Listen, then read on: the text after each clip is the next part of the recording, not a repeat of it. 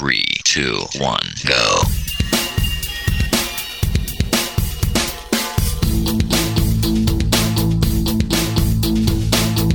Enredando, la informática que se escucha.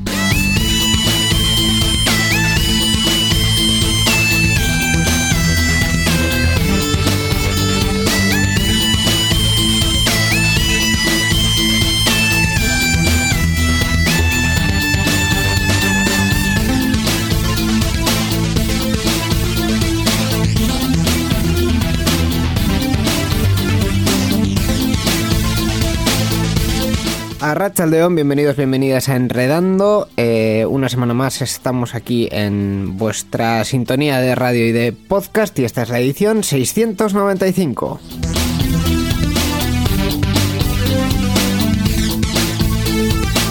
Casi no se ha notado que no me sabía la edición, ¿verdad, Miquel Carmona? casi, casi no se ha notado, ¿eh? Muy, muy poquito, nada, casi nada. A León. Hola, ¿qué tal, Iñigo Sendino? Como siempre hacemos esta presentación cruzada eh, previo a comentar las, eh, la, actualidad tecnológica con un, con un invitado que esto es de lo que va enredando. Eh, hoy traemos el prólogo largo, es decir, yo ya aviso porque por un lado tenemos sección de oyentes, lo cual mm, es, nos, nos congratula y nos y nos eh, hace ilusión. Y nos hace ilusión. Por lo menos. Y nos pone contentos. Es así. Estaba buscando la palabra en euskera, o sea, yo ya no sé en qué. No, pues aquí no, ¿eh? En qué idioma voy. Bueno. Y también tenemos un invitado mm, bastante interesante que en su camiseta pone Pregúntame por un tema. Así que le vamos a preguntar por el tema.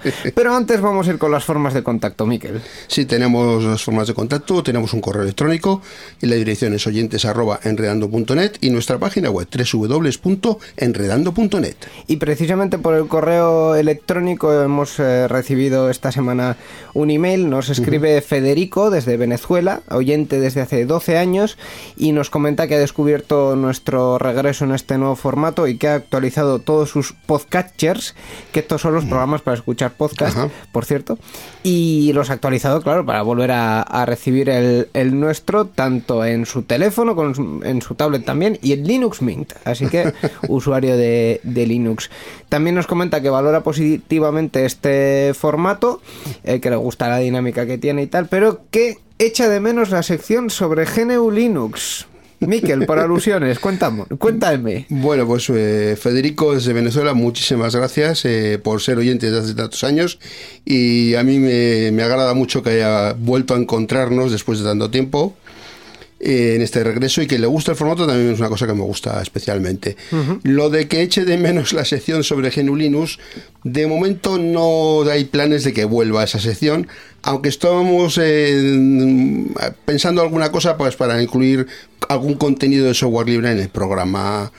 Eh, con algún formato determinado que ya contaremos pues ya para la próxima temporada. Uy, uy, uy, aquí hay secretos. Yo tampoco sé nada, así que veremos la próxima temporada.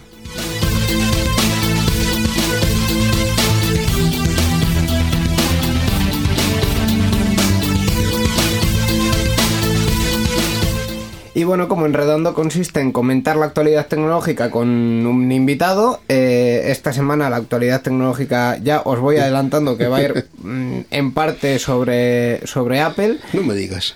vaya, nadie se lo esperaba. Nadie se lo esperaba.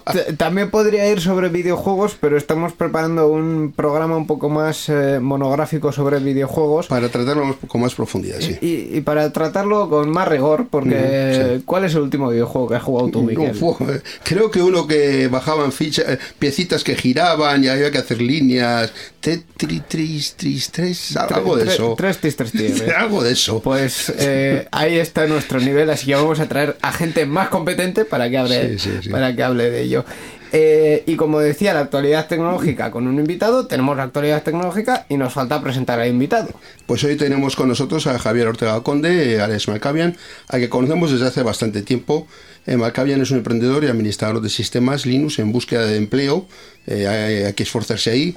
Es amante y usuario de software libre en general y de GNU Linux en particular desde 1999 y miembro de varias asociaciones o grupos de software libres de Euskadi y habitual dando conferencias y formación sobre software libre y Linux. Hola Malkavian, bienvenido a Enredando.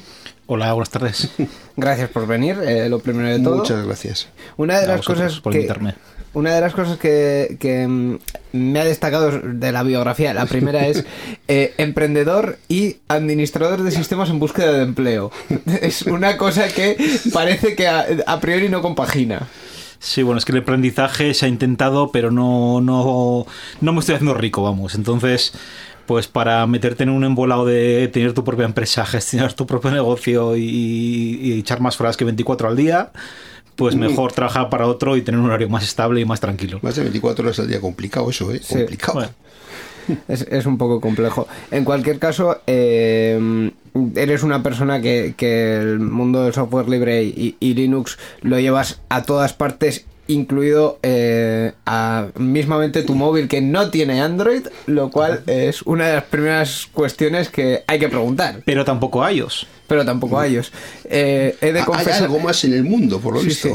He de confesar, por cierto, ya que lo he dicho, que mi móvil a partir de esta semana tiene iOS.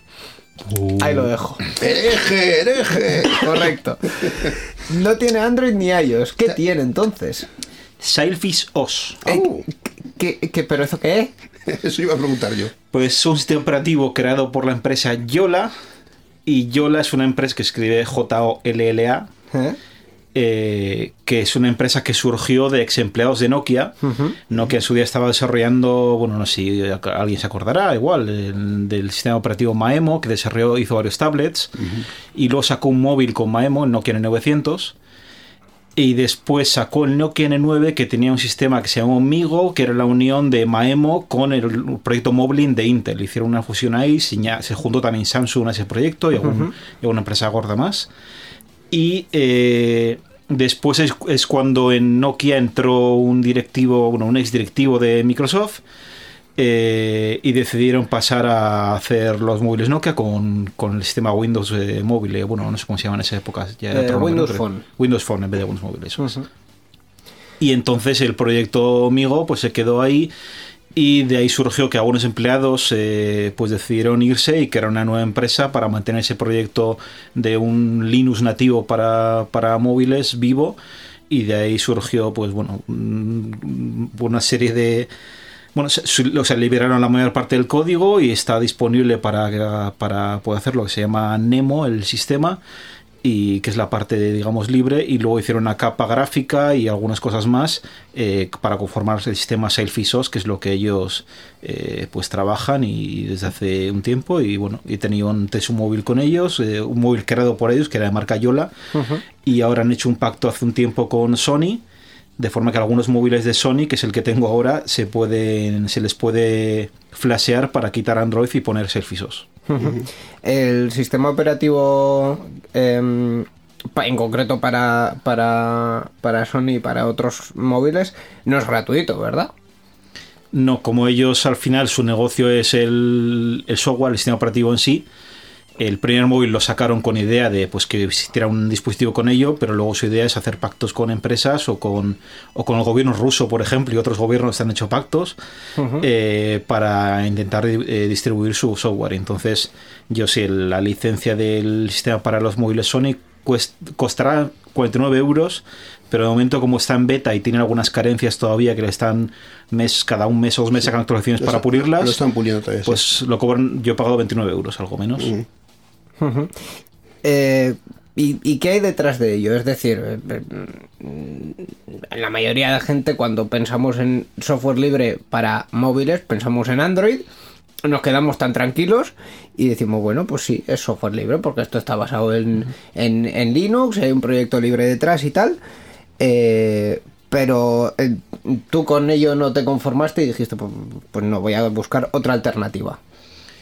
Bueno, el Sailfish es un sistema que es un Linux puro y las aplicaciones nativas son aplicaciones de Linux puro con sistema gráfico eh, Wayland y, y sin más capas encima. Eh, entonces me gustó esa idea de que sea un Linux puro y no, pues Android al final es un Linux sobre el que hay una capa de Java y las aplicaciones al final son en Java y Linux está por detrás, pues ahí escondido, pero vamos, no está y se le puede dar algún uso, pero vamos, no está tan eh, disponible. Y eh, el tema de la privacidad, que las aplicaciones de Android te piden mil permisos y mil cosas, pues en, en Selfish OS es menos preocupante igual, pues porque las mayores aplicaciones, de hecho, son hay una comunidad de software libre creando aplicaciones para Selfish OS. Eh, aunque no todo el sistema, como he dicho, no todo es software libre, algunas partes no.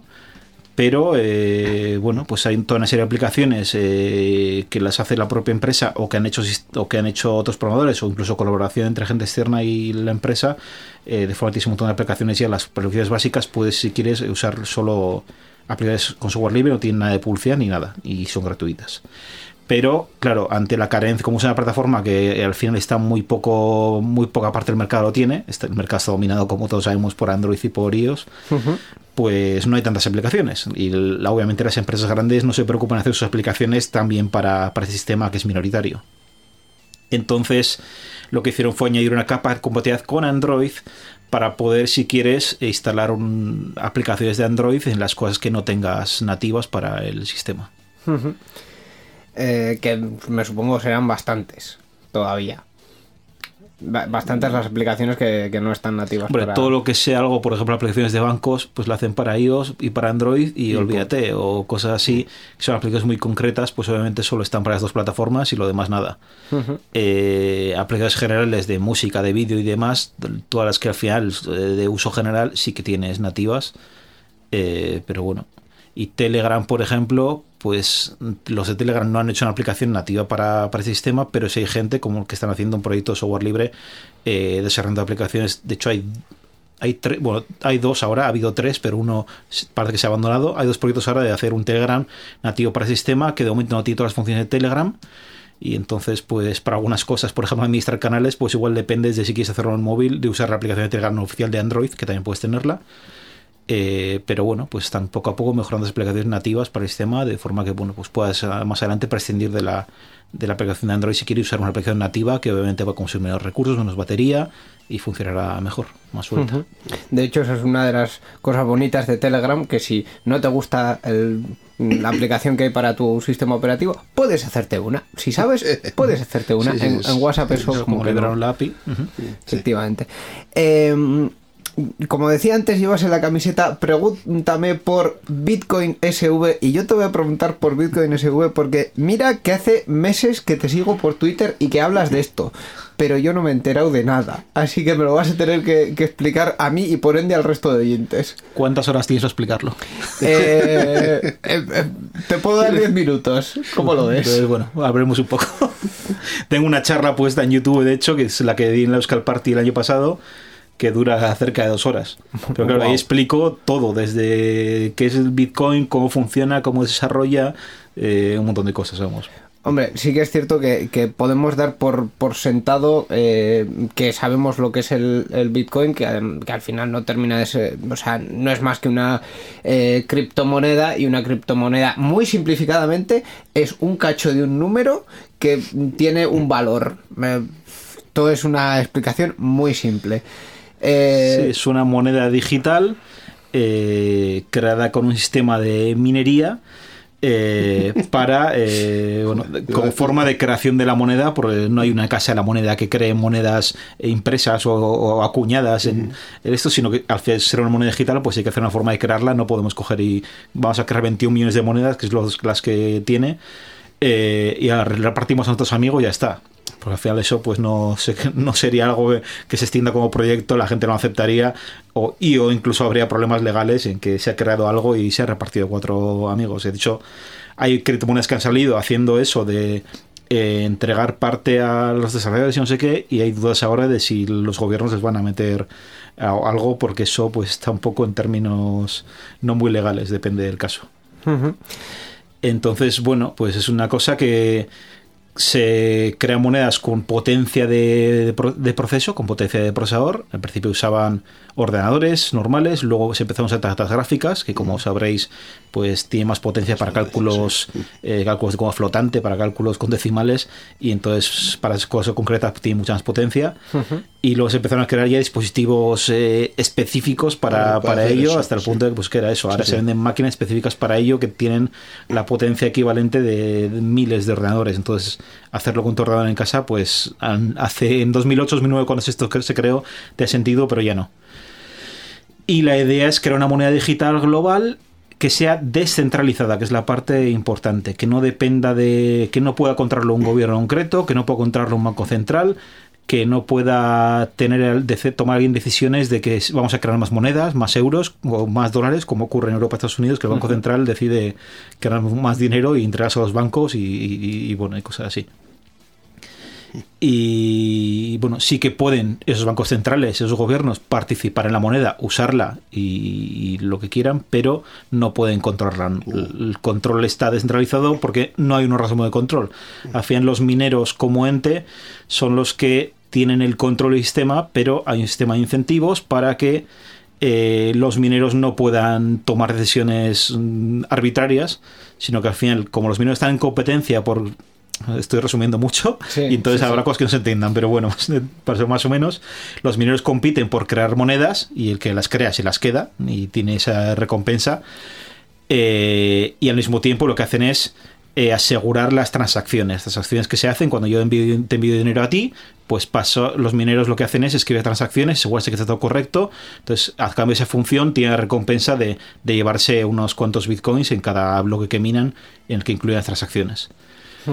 Eh, y me he perdido. Al final es un, es un sistema que, ah, que, funciona mucho por, por la confianza recíproca del propio sistema. Es decir, la transacción no te la valida un organismo independiente, un banco, ni un banco central, ni nada, sino que son los propios... Eh, los, propios, mineros, los propios usuarios, los que eh, se validan entre sí las transacciones. Y entonces, claro, si un minero intenta hacer trampas y decir esto no es válido, esto sí, esto lo que sea, pues los otros se van a echar encima porque compiten unos con otros, de manera que están muy incentivados a que como alguien haga trampas, echarle el sistema para que él no se dé recompensa y así más les quedará para ellos. Entonces esa, esa competencia, esa propia avaricia que tienen ellos por llevarse a recompensa hace que unos se vigilen a otros y que el sistema como grupo funcione al final hemos definido mm, un sistema genérico de, criptomonedas. No sé si habrá mm, eh, peculiaridades entre unos y otros, pero en, general eh, todos funcionan más o menos así. Tienen otro, otro punto, que es que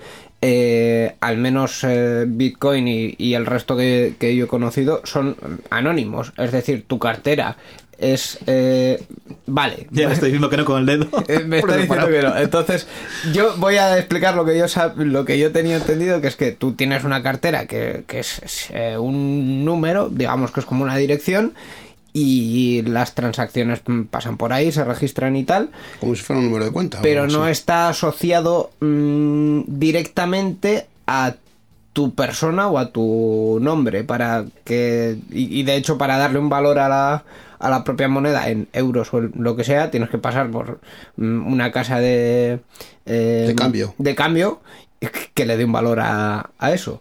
Eh, no sé si estos dos principios que, he explicado son del todo ciertos. Igual no. Eh, no. Bueno, lo, que has dicho, la palabra anonimato igual no es correcta, pero lo que la explicación que has dicho sí lo es. Porque no es anónima, sino que es seudónima. Es decir, Ah, yo no puedo saber que cierta dirección está asociada a ti, salvo que tú envíes un dinero desde esa, desde esa dirección. Entonces sí sé que, vale, esa es, esa es tuya y el dinero, si queda algo de dinero ahí, sé que es tuyo. Pero eh, en principio yo no puedo saber qué direcciones tiene una persona u otra y entonces no es seudónimo porque... Eh, salvo la policía que podría hacer una investigación, localizar las IPs y demás y ver quién ha hecho tal movimiento de dinero, mm, la gente no sabe de quién es cada, cada cada cuenta, digamos, y cada dinero, porque en principio las todas las cuentas que hay eh, se pueden ver, cualquiera las puede ver y se puede ver contenido en cada una, aunque luego una persona puede tener una o puede tener dos millones de cuentas con cada una un euro en cada una. Entonces, eh, bueno, pues no es anónima porque no permite hacer cosas ilegales. La policía sí te puede rastrear y había gente que se creía que sí era anónima y les pillaron por eso. Eh, la policía puede rastrearte y localizar desde dónde se ha movido el dinero, pero si es seudónima porque, pues bueno, aparte de la policía, la gente en principio no puede saber que, que no tienes que dejar de tener, de forma que eso estás protegido, porque si no sería también, la gente no le interesaría algo que pueda ver cuando no tiene uno u otra persona al final.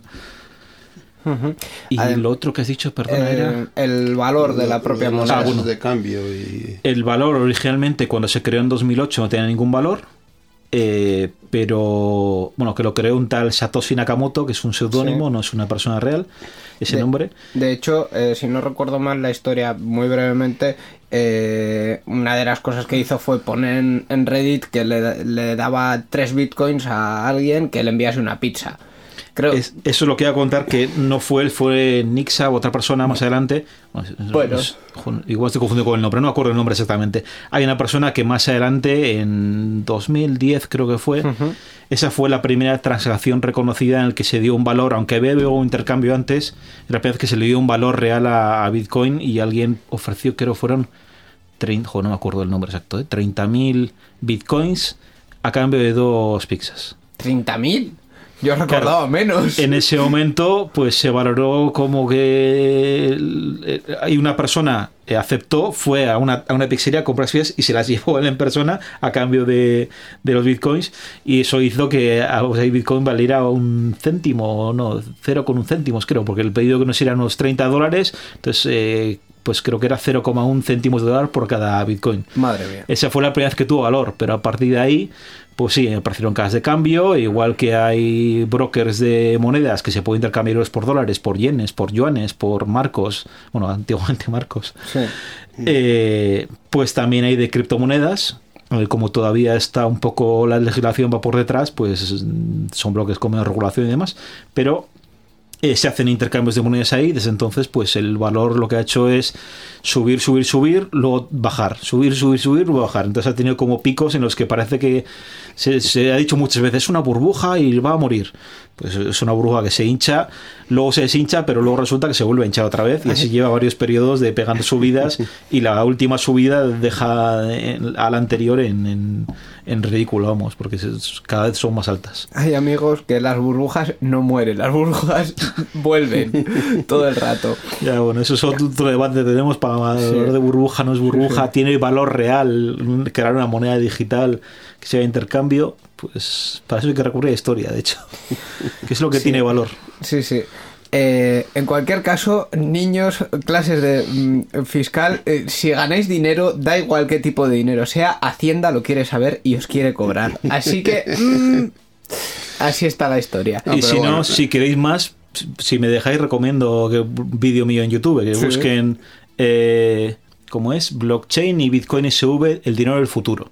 Si buscáis eso en YouTube, blockchain y Bitcoin SV, el dinero del futuro, o bueno, blockchain y Bitcoin SV, supongo que saldrá el vídeo que tengo yo de hace un año, donde explico profusamente qué es la minería, qué soy Bitcoin, cómo surgió, quién lo creó y un montón de cosas.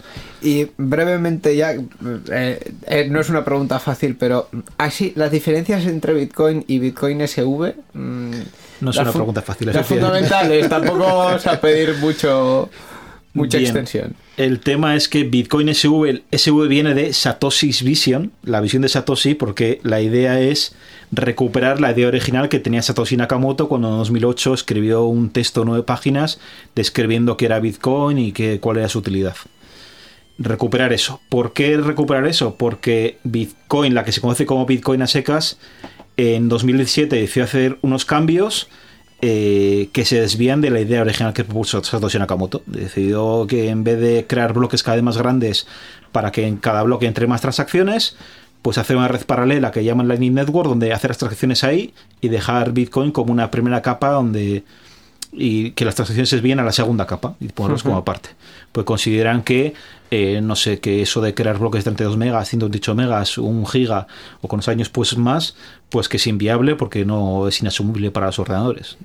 Mientras que Satoshi Nakamoto en el propio paper que escribió en 2008 ya hablaba de la ley de Moore como medida para que, bueno, pues al final la ley de Moore es que cada vez la, la capacidad de los procesadores aumenta y hay otras leyes que hablan de que la capacidad de discos aumenta, la capacidad de la conectividad de Internet aumenta y efectivamente de momento, pues eh, las capacidades de discos duros, antes hablar de un disco, un- que una tarjetita de memoria vamos a tener un giga o bueno, hay demás, eh, muchos más de datos, 512 gigas de datos o cosas así, pues era impensable. Antes un disco duro ocupa una habitación pero con los años pues todo se ha ido mejorando y, la capacidad que tiene pues permitirá que, que los bloques sean más grandes, que es la idea que tiene Bitcoin SV. De hecho, eh, ahora tiene bloques de 128 megas cada 10 minutos y en julio será una actualización que permitirá bloques de hasta, de hasta 2 gigas si no se llenan porque las transacciones ocupan espacio, entonces cuantas más transacciones haya, más espacio ocupan del bloque. Eh, si no se llenan, pues no se usan, pero se, podrá hacer hasta esa capacidad. De forma que permitirá pues cada vez más transacciones por segundo, porque cada vez tiene más capacidad para, para meter todas esas 2 gigas en 10 minutos.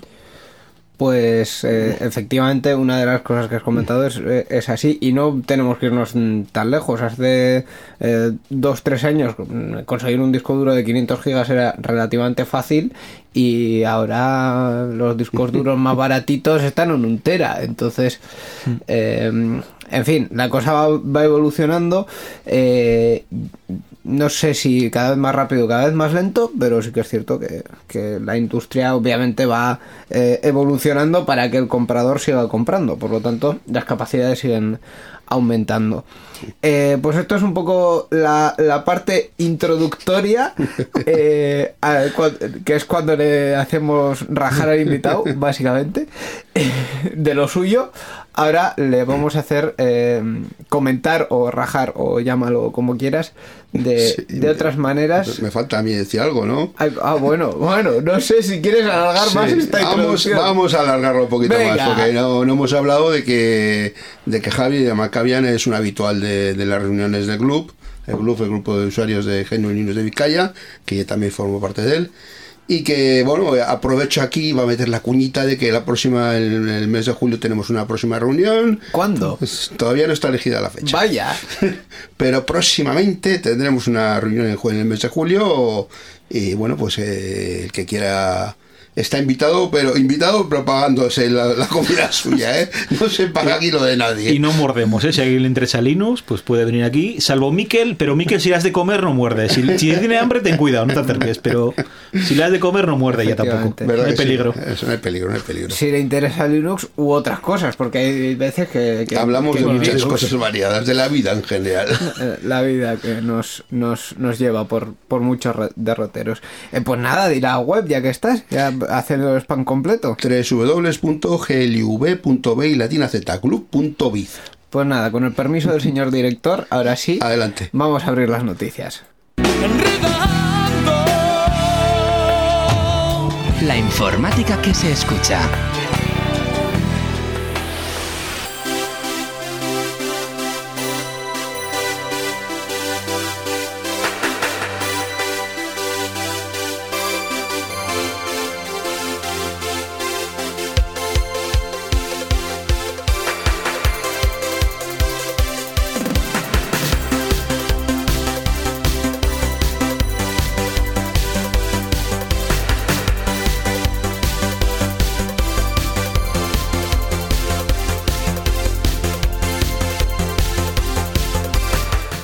Decía, vamos a abrir las noticias, eh, o, o el melón de las noticias, o, co- o como queramos, con algo que realmente no tiene mucho que ver con, con GNU Linux. Bueno, realmente sí. Mm, bueno. Eh, podríamos discutirlo también largo rato. Eh, Apple esta pasada semana, en concreto entre los días 3 y 7 de junio, ha celebrado su conferencia de desarrolladores en California, donde además han eh, presentado, como siempre, en una keynote súper espectacular.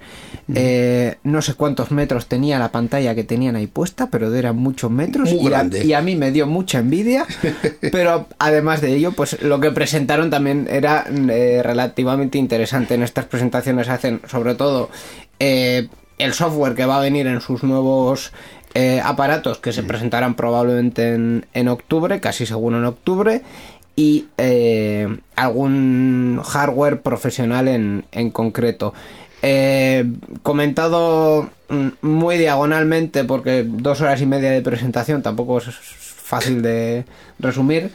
Eh, básicamente eh, software nuevo para su Apple TV sin mucha cosa. Habitualmente el software del Apple TV aquí lo vemos poco, sobre todo los servicios que presentan, pero sí que han presentado eh, eh, compatibilidad con el mando de eh, Xbox y con el de PlayStation, o sea que parece que quieren hacer una especie de híbrido entre consola y centro de multimedia en el, en el Apple TV. Eh, también han presentado la nueva versión del sistema operativo del reloj, el WatchOS 6. eh, que además con ello han presentado una que Miquel eh, eh, antes eh, preparando el programa me decía bueno no vamos a comentar esto pues sí han presentado una, una aplicación para seguir el periodo menstrual entre otras de las cosas que han añadido en la aplicación de, de salud. Bueno que van a añadir en la próxima versión que sale en, en octubre. Eh, también han presentado iOS 13, eh, todo más rápido, todo más bonito, todo súper mucho mejor. Y una de las cuestiones que con la que quieren hacerle cierta competencia a, a Google y a Facebook, que es eh, en general las características de privacidad, que Apple siempre se congratula de la privacidad que tienen sus servicios. Eh, no sé si es tan cierta como parece, pero bueno, esa sería otra historia. Pero han presentado la característica de Singing with Apple, que es básicamente el mismo botón de entrar con Facebook o con Google, pero eh, utilizando cuentas de Apple y además eh, ellos mismos pseudonimizando las propias cuentas. Eh, poniendo otras cuentas suyas con su dominio para que el servicio no sepa quién es, cuál es el email exacto de esa, de esa persona que se está, que se está dando de alta. Eh, por lo demás, pues eh, han dividido también la, la versión del iOS de la versión de iPad, poniéndole cosas muy innovadoras, como por ejemplo soporte para USB nativo, súper innovador, pero sí que es cierto que hay eh, ciertas cosas que, en fin, si Apple nos promocionaba el iPad como el nuevo ordenador de la era post-PC, tenían que estar en el, en el iPad y por fin lo, lo han puesto. Y una de las cosas más polémicas que ha sido, eh, voy a empezar contándolo por detrás, eh, un ordenador de 6.000 euros. Pero tiene su, su truco, es el nuevo Mac Pro. Eh, con la nueva versión del, del Mac Pro han abandonado el- ese diseño de la papelera que a nadie le gustaba, era bastante horrible, muy aerodinámico, pero muy horrible, la verdad, y, y negro además que no... ¿Aerodinámico para tirar por la ventana o cómo? No, aerodinámico para que fluyese el aire por el Ya. medio. Claro, la, ta- la, la mm, placa base estaba haciendo una especie de rombo alrededor y el aire fluía en medio. Sí, claro, esto y lo que querían los usuarios profesionales se parece entre cero y nada, porque los usuarios profesionales quieren eh, meter tarjetas, quieren cambiar la. RAM, quieren cambiar el procesador cuando le toque, esas cosas. Entonces eh, han abandonado ese diseño, han vuelto a algo muy parecido al, al Mac Pro clásico, con eh, una carcasa metálica, en concreto de, de aluminio, eh, con asas eh, y con patitas. Y eh, con unos agujeros que se parecen estupendamente a un rallador de queso, pero no lo son. A ver, la verdad es que el diseño es así, da Un pie a un eso. rallador de queso por 6.000 euros es un poco caro. Bueno, pero es que el ralladorcito de queso tiene eh, 12 slots de RAM donde puedes meter hasta un terabyte y medio de, de memoria. De base viene con 64 gigas, que no es poco. Eh, tiene como 8 slots PCI Express de 16 eh, de, de tamaño. O sea, es- ahí hay buses para aburrir. Y además eh, añaden ellos por defecto un- un- dos tarjetas gráficas, de hecho, que, que son las, las AMD Radeon Pro Vega con hasta 14 teraflops. Que yo no sé lo que es un teraflop, pero tiene pinta de ser mucho. Eh, vamos, eh, dicho así bien, eh, puede manejar hasta tres pantallas en 8K sin despeinarse. El, el bicho. O sea, es un bicho potente. Es un bicho que si te estás gastando 6.000 euros en un bicho, Más vale. Pues sí, más bien. sí. va a funcionar bien. Yo le pediría que con las patas ande también y me haga la cena. Hombre, la verdad Por es que ese sí. dinero sí. La verdad es que sí. Eh, ya ha habido las primeras comparativas de ¿puedo hacer con este presupuesto un ordenador más potente? Mm, sí, es cierto, lo puedes hacer. También hay que incluirle el sistema operativo de Apple, que barato no es. Eh, de por sí, no lo puedes comprar aparte, pero barato eh, tampoco es. Lo que ha sido de, de total escarnio ha sido la pantalla, con, con los... eh, con los ordenadores profesionales. Suelen presentar una pantalla, esta la han llamado Pro Display XDR, eh, con una, que tiene una resolución de eh, 6K y creo que eran 215 píxeles por pulgada, o sea, ahí hay píxeles para lo que quieras también. Muchos, muchos píxeles. 32 pulgadas.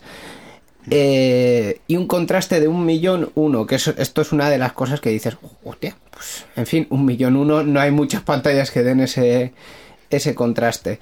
Eh, una de las cosas buenas es que todo este sistema, tanto la pantalla como el, como el ordenador, se basa en su conectividad principalmente en Thunderbolt 3, que es USB 3. En la, base y en el conector es lo mismo, es, USB 3.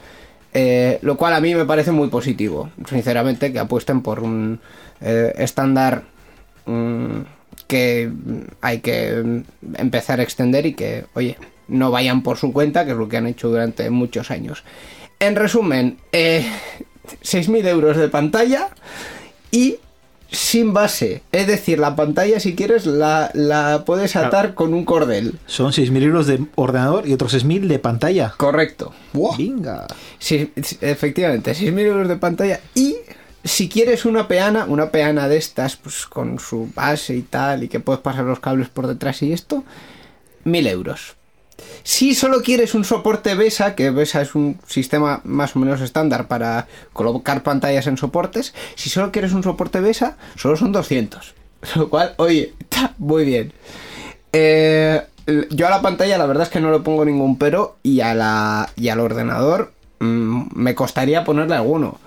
A, a la, sí, bueno, pero a ver, también es cierto que pantallas profesionales con, con estas eh, características eh, te puedes llegar a gastar 28.000 euros sin problema en una pantalla Full HD con estas características. Full HD, o sea, mm, seis veces menos de resolución. Mm, en fin, la pantalla no es mala, pero con la base, pues igual se han sobrado un poquito. Eh, y eso es lo. Bueno, ah, y hay una cosa. Una cosa más. Eh, se han cargado iTunes. Oficialmente. Va a seguir existiendo para Windows. Pero a partir de ahora. eh, en Mac no va a haber iTunes. Va a haber eh, Apple Music, Apple Podcast y Apple TV. Pero de iTunes, nada de nada. Esto ha sido un poco la, la presentación de Apple. Casi todo lo veremos físicamente y, y en, en escena, digamos, en octubre con, con los nuevos iPhone. Próximamente, que os suele Próximamente. decir, en sus pantallas. Yo lo veré tras unas escaparates y eso, mejor no acercarme que igual me cobran. Por mirarlo, igual dices, Sí. "Eh, lo estás mirando, paga. A pedir la hipoteca va a pagar esto. Hombre, eh, no- iba a empezar a ser un defensor de Apple, pero sí que es cierto- A ver, es que yo esta semana me he comprado un iPhone. Ah, ya, sí, sí, y se está notando, ¿eh? No te Es creas. así. No, pero, pero mm, también hay que reconocerle sus, sus méritos. Es decir, ¿qué compañía te mantiene un móvil con un sistema operativo reciente, 5 años, como tiene el iPhone 5C? Yola. Yola. Una. Selfies. Una. Yo he estado con el móvil 5 años, sigue teniendo actualizaciones. Y sigue teniendo actualizaciones. Una. Y no es la más usada. Entonces, claro, eh, hay que reconocerles esas cosas. Otras, otras cosas están horriblemente hechas, o sea, seguro. Y de hecho yo me preguntaba antes el tema de la privacidad, que yo no sé si, si merece comentario o análisis. No sé cuánto de lo que vende Apple de privacidad es verdad. No sé si tenéis una opinión fundamentada sobre esto. Yo creo que es un poco también postureo de que un marketing dice, no, es que nosotros somos muy privados, pero tanto tanto como dicen igual, que sea más privado que otros igual sí, pero tanto como dicen yo creo que, que no, que sean muy sobrados, y más. Bueno, sí, yo la verdad es que, hombre, tampoco leo muchas cosas sobre Apple, porque en general, pues, bueno, no, no me interesa la marca por diferentes cuestiones, pero vamos. Eh, pero la verdad es que no he leído gran cosa de cosas de privacidad de Apple, que haya habido escándalos, que sea, eh, se han filtrado no sé cuántos datos. O que está se ha, se ha descubierto que ha dado datos a no sé quién internamente o cosas así, mientras que otras empresas, incluida la gran Google, pues sí que salen cosas de esas de vez en cuando de que hay problemas con datos y con todos los datos que recopila y demás. Y Bueno, de Apple, pues- sin embargo, no lo hay. Igual o, o lo hacen muy a escondidas o igual es que no hacen tanto el tema de manejar tiene que datos. ver con el modelo de negocio de unos y otros. El Google Sí, es un claro. modelo de negocio, es publicidad. Entonces, Claro. para eso Depende de los datos, sí. Depender de los datos, eso es. Em, Lo que comentábamos antes del, del precio de, de Selfies OS tampoco es una cuestión baladí porque al final, eh, y yo creo que lo hemos dicho más de una vez, cuando no estás pagando por un servicio, eh, probablemente el servicio o el producto termine siendo tú como persona eh, co- como, persona y además como objetivo de publicidad Sí. entonces mm, en fin es, es, es así que Android tiene un coste y de hecho con el tema de Huawei eh, lo hemos visto Eh, no el que Android tenga un coste en sí sino que al final eh, está centralizado el mercado en un sistema operativo que no responde al interés del usuario, ni siquiera al interés de las empresas que lo implementan en sus móviles, sino al interés primero de Google y segundo de los Estados Unidos de América. Claro. Tal cual. Entonces, eh, ahí también hay muchas cosas que, que ponderar. Eh, voy a apro- aprovechar para introducir el tema de, de Huawei. No sé si has seguido el, el caso, si has leído últimamente, Malcavian, alguna cosa así interesante. De momento parece que no sabemos a dónde va Huawei con sus Pues no, no móviles.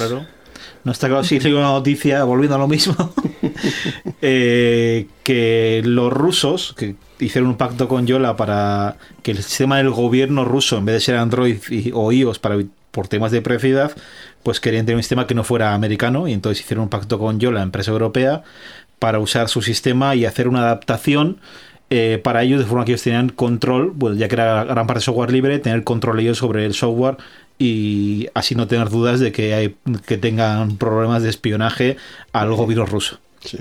Y entonces el- han debido hacer alguna propuesta o así eh, a, a Huawei, pues que adopte Aurora, que es como han llamado los rusos a, su versión de OS, eh, y que lo usen saques móviles con eso. De hecho, bueno, yo escribí un tuit con la noticia a Huawei diciéndoles que, que es igual era momento de mirar a ver si pueden sacar sus móviles con Selfies a ver si la gente le interesaba. Pero bueno, eh, tampoco sabe porque también se dice que Huawei ha sacado su, está sacando su, por ahí en desarrollo su propio sistema operativo.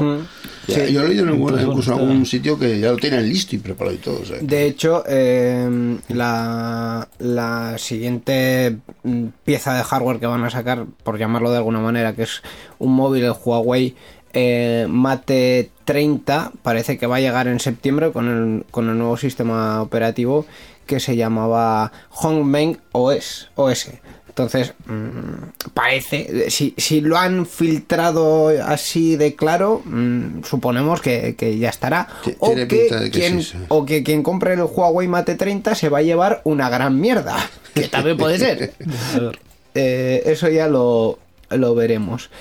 Eh, como siempre nos ha quedado bastante poco tiempo, Miquel, así que vamos a ir por el resto de noticias surfeando un poco de forma de forma transversal. lo que podamos. Empezando por nuestro amigo Firefox. ¿No hay nueva versión de Firefox este, este mes? Sí, hace poco me, se me ha actualizado, o sea que seguro que sí. Uy, En fin, eh, esto ya no lo vamos a hacer esta temporada, ¿no? Lo de anunciar las nuevas versiones de Firefox. Mm, Esta temporada ya nos queda muy poco yo para empezar ya wea, muchos sí. años, ¿no? Con esto, ¿no? Yo he venido a pruebas de enredando hace más de un lustro y esta broma existía ya.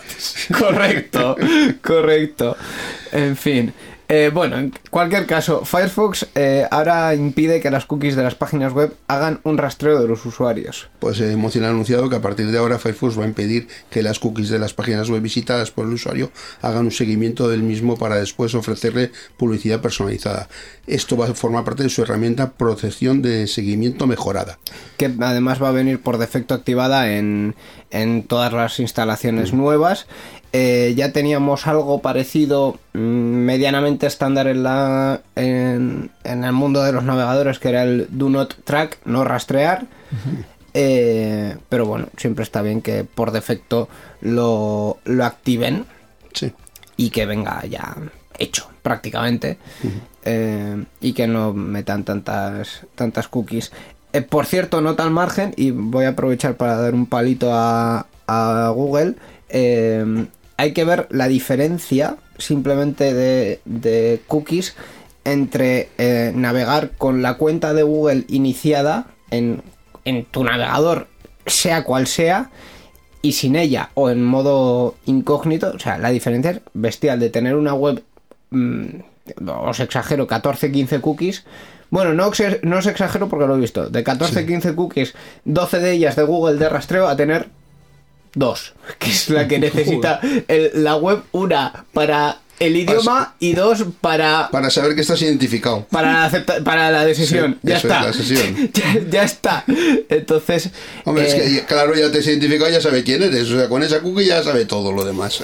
Sí, pero bueno, eh, ahí está, ahí está la, la diferencia y todos los datos que recopila Google, incluso cuando no estamos utilizando su, su navegador. La verdad es que es eh, bestial. Em, Incluso me fastidia que en el buscador de Google eh, los enlaces, si te pones encima, incluso a veces te muestra enlace real de la web, pero le pinchas y luego te envía por una web de Google Sí, que claro, te redirecciona a esa, que al final supongo que sea Primero pues, hacer- una página de Google hacer que te tracking de dónde pinchas y dejas de pinchar. momento al, a la web a la URL real eso es sí. Es cierto eso me, dado cuenta también yo. Sí, es, eh, es así, incluso con, con las imágenes. Ahora está más difícil que, que antes el, el poder llegar a la imagen real sin pasar por Google, pues bueno, por el rastreador de Google y por eh, la página web original, así que eh, dos en uno. Eh, tenemos como tres o cuatro noticias, creo que son tres esta semana, de, de, de ciberataques y de seguridad, entre ellos que se han filtrado 42 millones de usuarios de aplicaciones de citas. Eh, también es cierto que no son las más conocidas, o sea, son Cougar Dating, Christians Finder. ¿Esto es una web de ligar entre cristianos? Espérate. Hostia, pinta. Joder. Mingler, Friends with Benefits y TS. Que todas parece que se usan mucho en, en Estados Unidos. Pues, pues nada. Pero la base de datos como- es dice como que no las conoce y tal. la base de datos es China Madre mía. es curioso porque son usuarios de Estados Unidos pero la base de datos está en China Ya, eh, como los servidores. pues Vamos. eso Bueno, de hecho, me supongo que algún chino habrá sacado esa información, la habrá metido en su, en su base de datos y de ahí lo, lo siguiente. También tenemos eh, un, em, un estudio que dice que los ciberataques van a aumentar eh, durante el próximo año, pero eh, en concreto los patrocinados por estados por países sí por países. No sabemos si por Estados Unidos, pero También. por estados en, en general. general. Esto lo ha publicado el Centro Criptológico Nacional, que es parte de- del CNI español. Por lo tanto, yo me supongo que algo sabrán. Y además, eh, un malware ha infectado la cadena de producción de algunos móviles Android. Eh, un malware que se ha conocido como Triada y que en torno al año 2000... Es, es que lo cuentan además fantástico como si fuese esto un- una plaga real. es un virus de, de- de fi- biológico Ha contado Google en su blog de seguridad que más o menos por 2017 el virus mutó y se convirtió en una puerta trasera de Android. Maravilloso. Maravilloso. la se verdad. convirtió como si no, no tuviera que programar alguien eso vamos Claro, si no lo- que- un virus informático no muta si alguien no lo programa No, de hecho, Está claro. lo- Esperemos que no, de- al menos. No, no, vamos, yo creo que no. Tiene que programar a alguien eso. Ah, vale, ya entiendo entonces por qué los trabajadores de las cadenas de montaje van con, Mascarilla. con mascarillas. claro, Para es protegerse del virus. Claro. Vale, vale. En fin. eh, pues sí, Ay, obviamente ay. Los, los que crearon el, el virus lo, Lo han modificado. tenían un sistema remoto para añadirle más código y le añadieron Mm. la puerta trasera en Android para eh, Mm. eh, conseguir información en móviles anteriores a Android M, que Android M es eh, una versión un poquito ya vieja, pero bueno, teniendo en cuenta también la fragmentación de Android, es decir, que no todos los eh, los eh, móviles tienen el sistema operativo más reciente. En concreto, Android M es de 2015. Mm. Entonces, mm, ya es hora de actualizarse, ¿no? Sí. Hay veces que no se puede, pero bueno, ya es hora de, de actualizarse.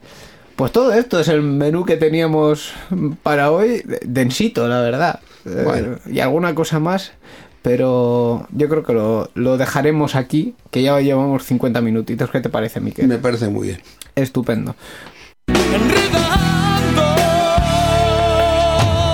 La informática que se escucha.